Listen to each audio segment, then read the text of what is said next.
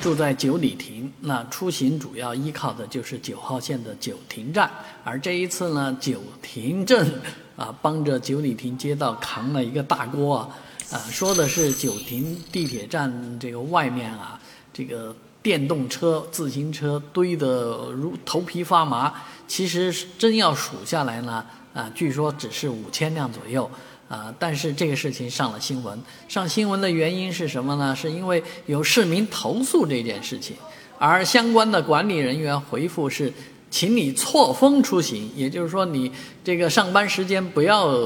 不要去啊，不要去地铁站，你晚上或者 不没人去的时候去啊。确实这个地方是个睡城。九亭、九里亭都是一个睡城，呃，大量的人是生活居住在这里，但是工作在城区里面，尤其是像漕河泾这样的高科技的这样的一个工业区域啊，啊，所以呢，导致长期导致这个九里亭区域啊车辆是，尤其是电瓶车这样的呃车辆啊停放是非常困难，而且是非常之多，这也体现出什么一个问题呢？啊，就是公共服务的缺位，公共交通啊非常之差啊，这个是我必须批评的。我已经无数次的批评松江区在这个九里亭方向投入公交的这个力度是不够的，而而且这个事情还逐渐的在恶化当中。虽然啊一夜之间能够把这些车都啊清理干净，能够留出人行人的走走的通道出来。